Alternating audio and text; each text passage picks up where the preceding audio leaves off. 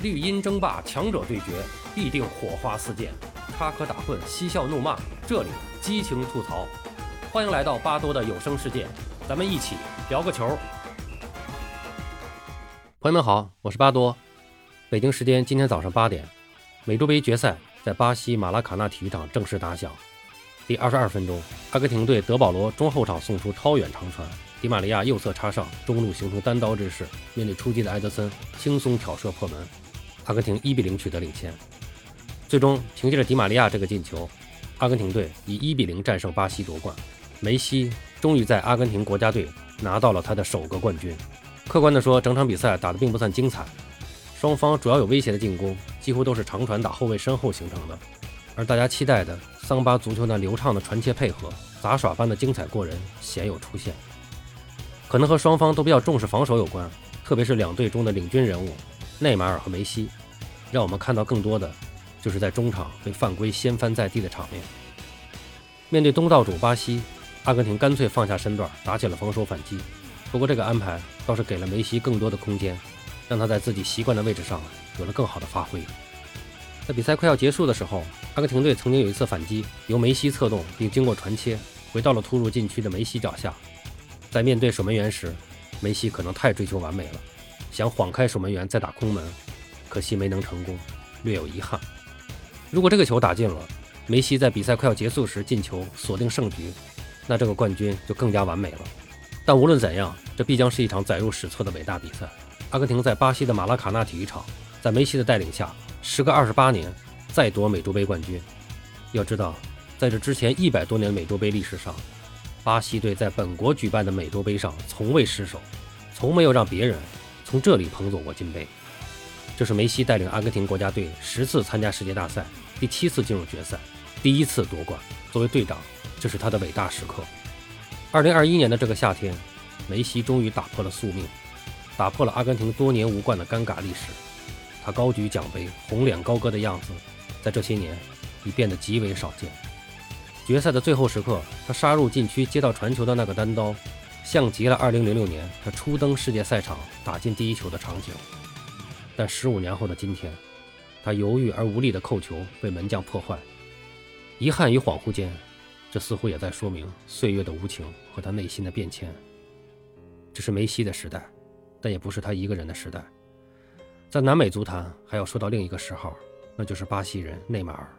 比赛结束，内马尔难掩失望情绪，伤心落泪，但他调整情绪后。穿过喧闹的人群，走向梅西。梅西看到内马尔远远地走过来，也是赶紧迎上去。两个十号，两个男人，两个伟大的球员，深情相拥在一起。我不知道他们说了些什么，但这画面已经足以令人动容。在我看来，这是今天最令人感动的一幕。他们是对手，是战友，更是朋友。他们都给予对方最诚挚、最崇高的敬意。而在世界足坛，说到梅西。人们就会同时想起 C 罗。二零一六年的七月十日，C 罗已经带领他的国家队拿下了欧洲杯。今天，梅西终于也做到了。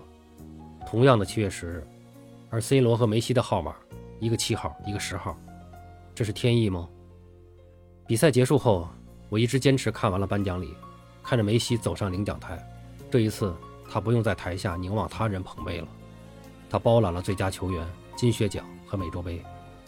通往领奖台那十几米路，他走了十五年。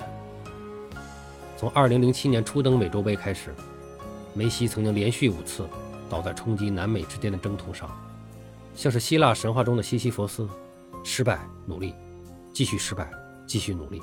历经六次大赛决赛失利后，阿根廷终于在第七次拿到了阔别已久的冠军。梅西在整个杯赛上四个进球，五个助攻，绝对的统治力的表现。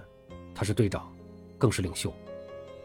球迷们喜欢将梅西和 C 罗的组合称作“梅罗”或者“绝代双骄”。两个人不同的风格与个性表达，像是他们在球场上展现的技艺一样，成为人们经久不息的话题符号。这两位性格截然不同的人，代表了近几十年来足球竞技水平的最高峰。不过，当我们已经习惯他们的存在时，他们却在逐步走向职业生涯的末年。梅西三十四岁，C 罗三十六岁。都是临近退役的年华。二零二一年的夏天，似乎更像是一场告别的预演。在两个人都先后带队拿到洲际大赛冠军后，他们的职业生涯已经近乎圆满，而他们留给世人的最后记忆，可能只剩下2022年的世界杯了。梅西的最后一个夏天，或许将从今天开始倒数。梅西和球王的距离，也可能只差一个世界杯了。好了，今天我们就聊这些。明天凌晨三点二零二零欧洲杯的最后一场压轴大戏即将上演。让我们共同期待吧！